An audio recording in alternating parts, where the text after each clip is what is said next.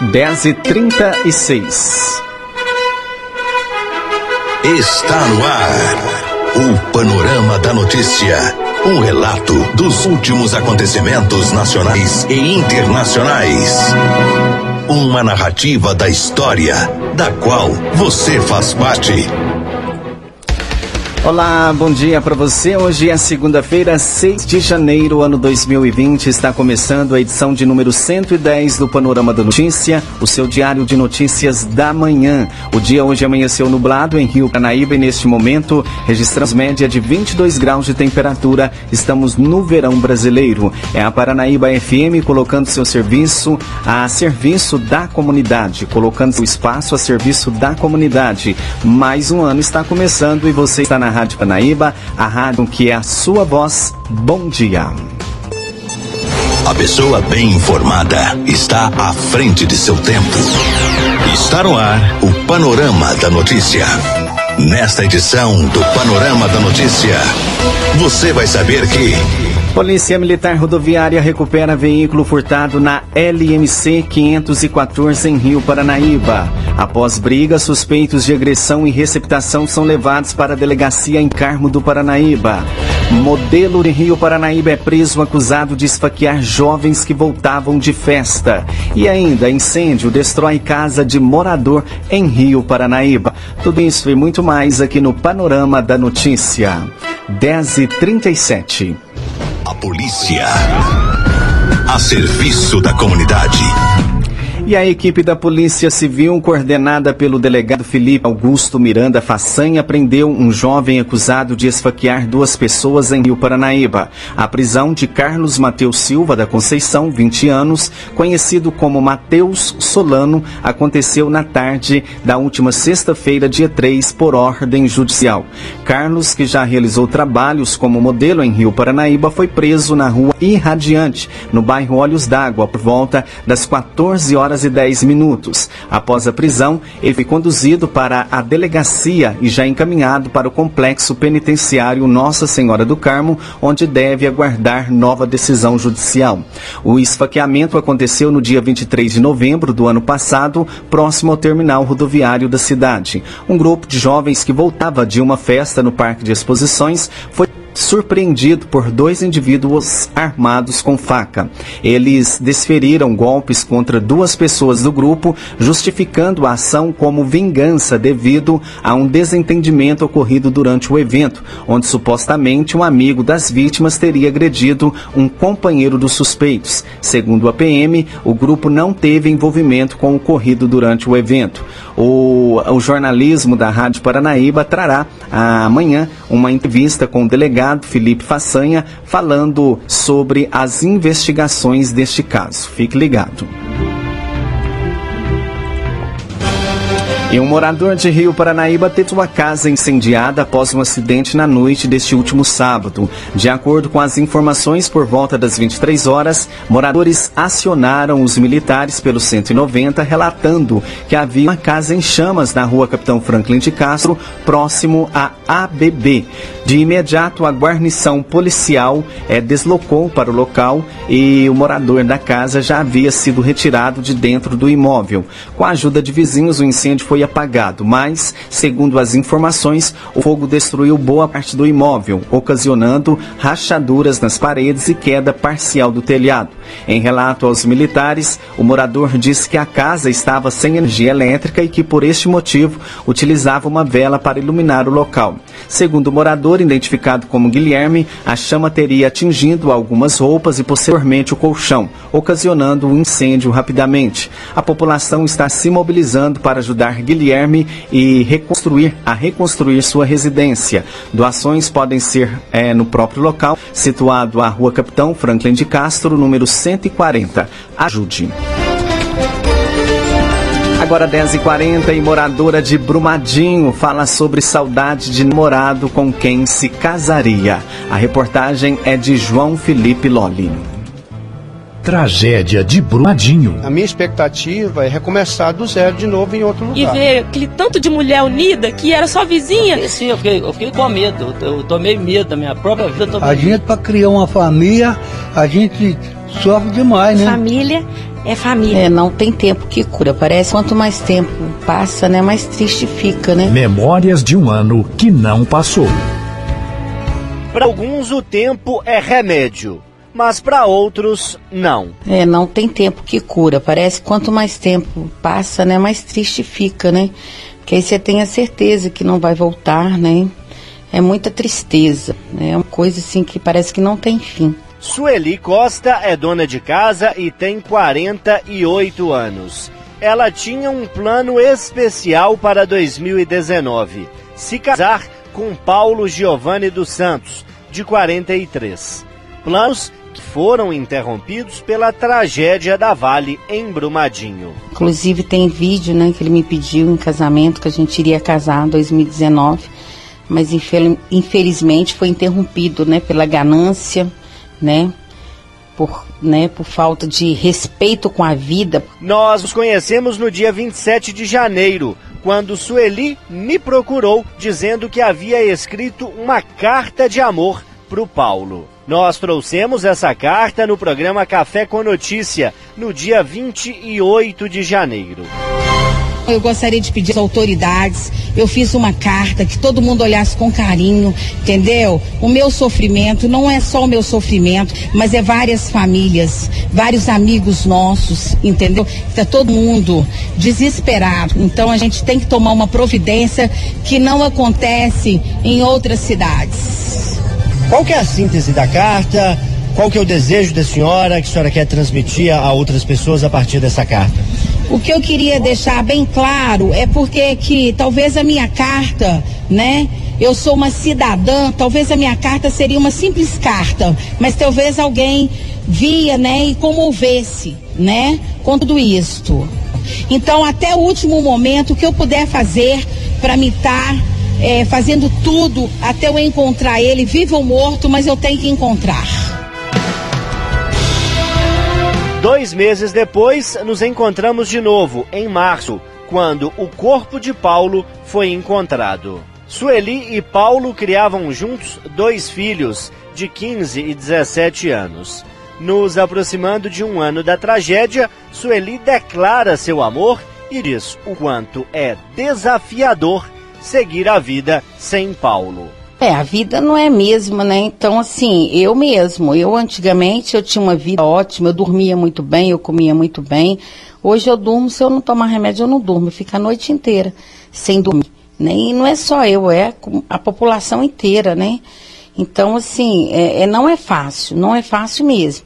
Igual Paulo, Paulo era uma pessoa maravilhosa, um ser humano muito bom, né? Que nunca fez maldade para ninguém, né? Então, assim, acabou com todo mundo, acabou com a vida da minha filha, né, dos meus filhos, da família do Paulo, né? Então, assim, não é fácil, não, não é fácil de jeito nenhum. Antigamente eu era uma mulher ativa, uma mulher que saía, resolvia as coisas. Hoje não, hoje fico, parece que eu tô presa. Eu não, parece que eu não consigo deslocar, sabe? Não, não é fácil. Então, assim, não tem nem palavras, né, para descrever o que eu estou sentindo, né? O, o, o que está passando, se o tempo vai melhorar, não sei o que falar. A vida não tem mais sentido, né? Porque o, a coisa que eu mais amava, eu não tenho mais, entendeu? Então, assim, eu não posso arrumar outra pessoa, mas não vai ser como o Paulo, né? Eu amava ele, eu tinha uma consideração, eu cuidava muito bem dele, ele cuidava muito bem de mim, tá? Então, assim, eu amava ele. Você é uma pessoa religiosa? Sou. É possível buscar na fé um conforto e tentar achar uma luz mesmo em meio a essa situação? É possível, né? Porque é só Deus, né? Porque se não fosse Deus, eu já acho que nem estaria aqui mais também. O conforto que eu tenho, porque o Paulo era um homem muito bom, né? Ele era uma pessoa amável pelas pessoas, ele não prejudicava ninguém, ele teve uma educação muito boa pela mãe dele, né? E eu fico, às vezes eu fico pensando à noite, eu acordo e fico pensando que eu fui, o que eu pude fazer para ele eu fiz, né? Cuidei muito bem dele. Eu acho que o que me, né, que eu fico mais confortada com tudo isso é isto, né? Repórter João Felipe Loli.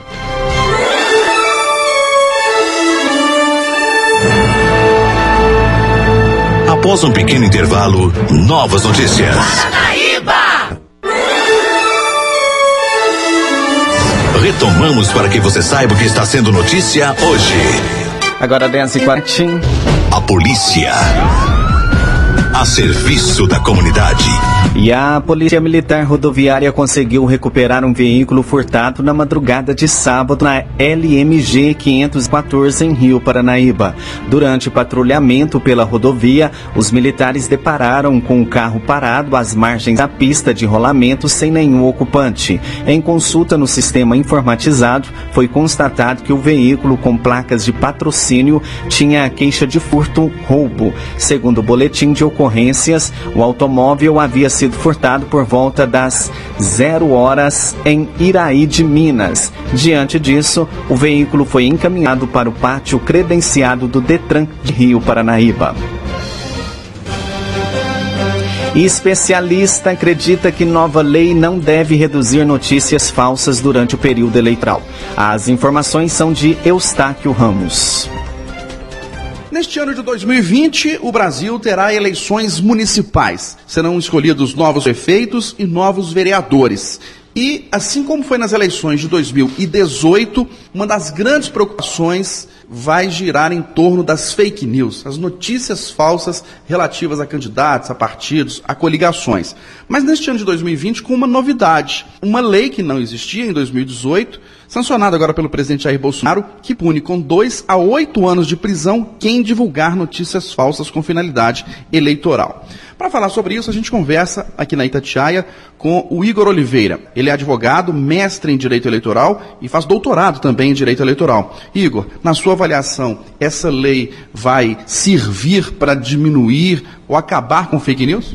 Essa resposta do Congresso Nacional na edição de uma nova lei que trata sobre fake news é uma resposta aos anseios da, da sociedade. É, nós sabemos que na última eleição, tanto aqui no Brasil quanto eleições no mundo inteiro, há esse, esse questionamento sobre a punição das fake news. Em verdade, o Brasil já tinha uma legislação que punia os crimes contra a honra, calúnia, injúria, difamação na seara eleitoral. Portanto, esse tipo de ação, a divulgação das fake news, já era punida na nossa legislação.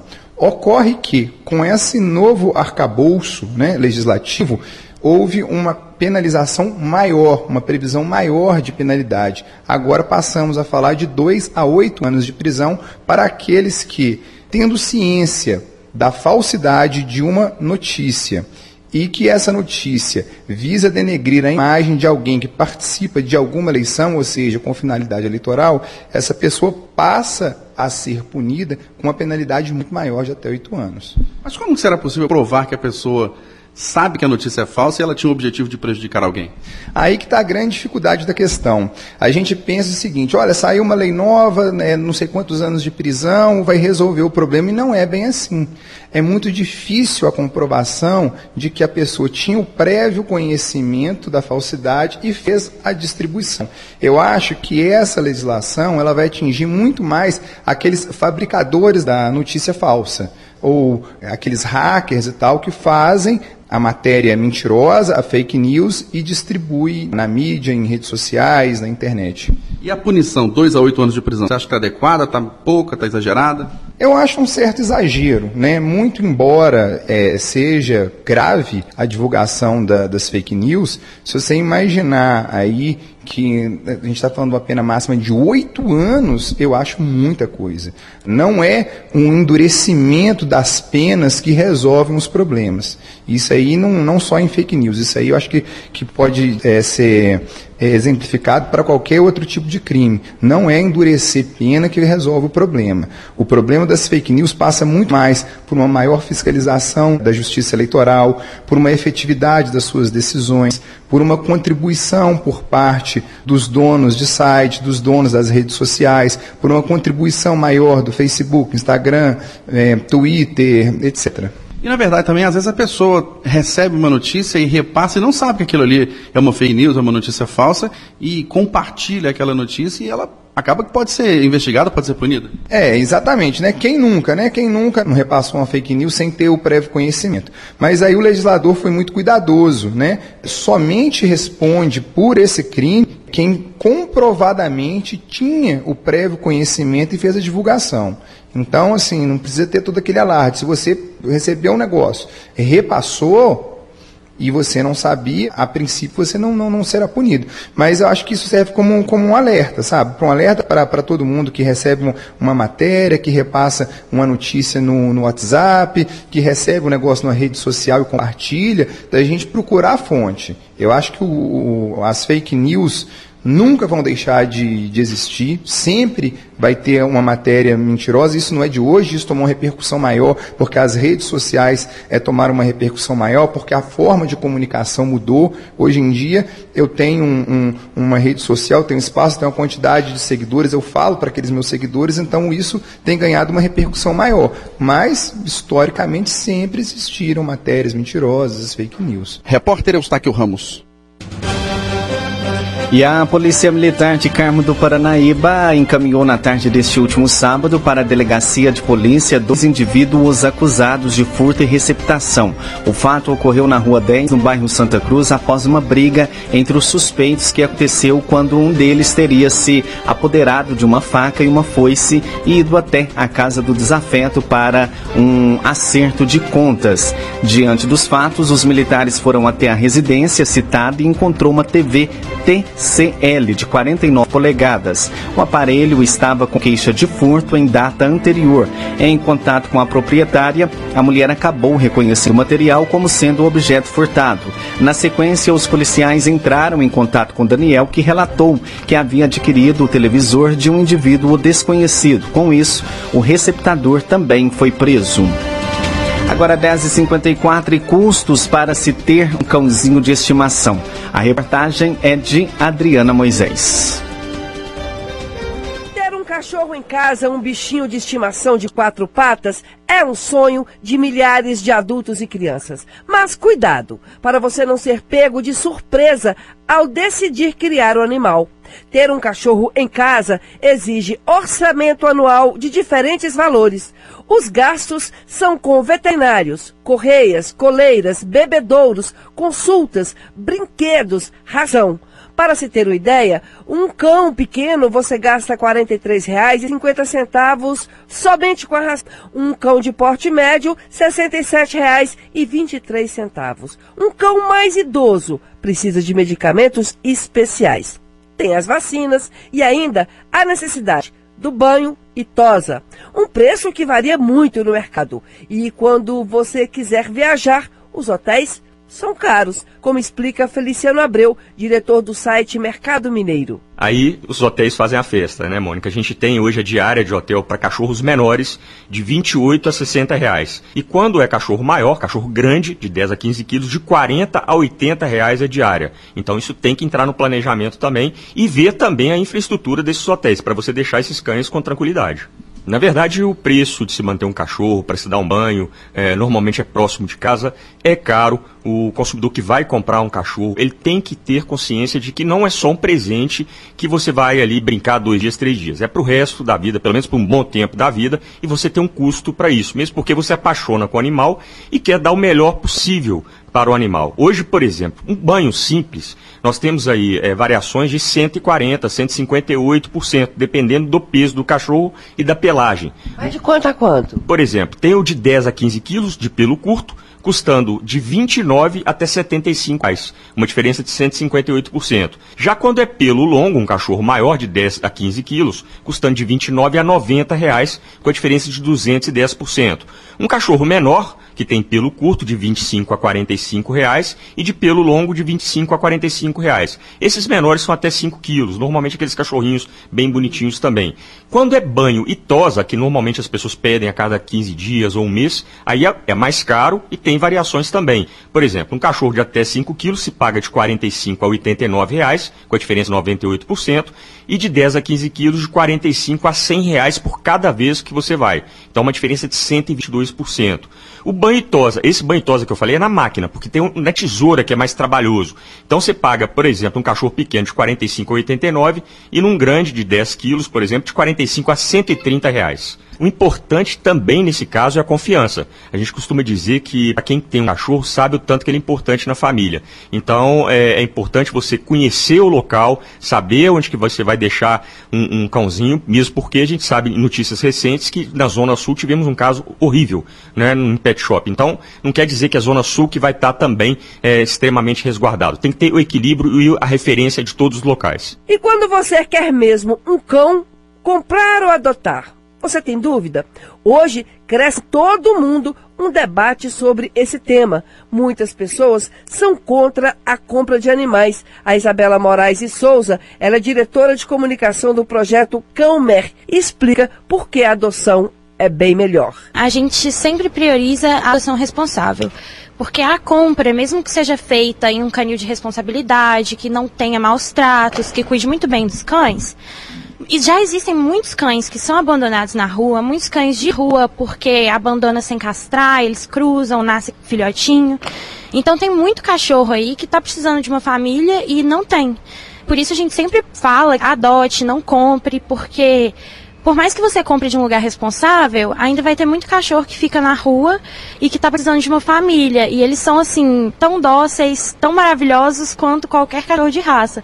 Às vezes até mais, sabe? Mesmo que eles sejam adultos, mesmo que eles sejam filhotes. São cães maravilhosos e a gente fala que quem vê raça não vê coração. Repórter Mônica Miranda.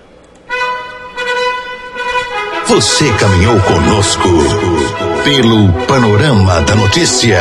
O conhecimento dos fatos faz de você um cidadão ativo. Agora 10h59, Panorama da Notícia, um oferecimento de Semig. E este foi o Panorama da Notícia, edição de número 110, nesta segunda-feira, 6 de janeiro, ano 2020. Panorama da Notícia, uma produção do Departamento de Jornalismo da Paranaíba FM. O Panorama da Notícia é multiplataforma. Além do site, você encontra este programa disponível também no YouTube e no podcast do Spotify. Agradecemos o carinho de sua audiência e continue com a programação da Paranaíba FM. Mais informações ao decorrer do dia em nossa programação ou em nosso site. Fique com Deus. Bom dia, Rio Paranaíba.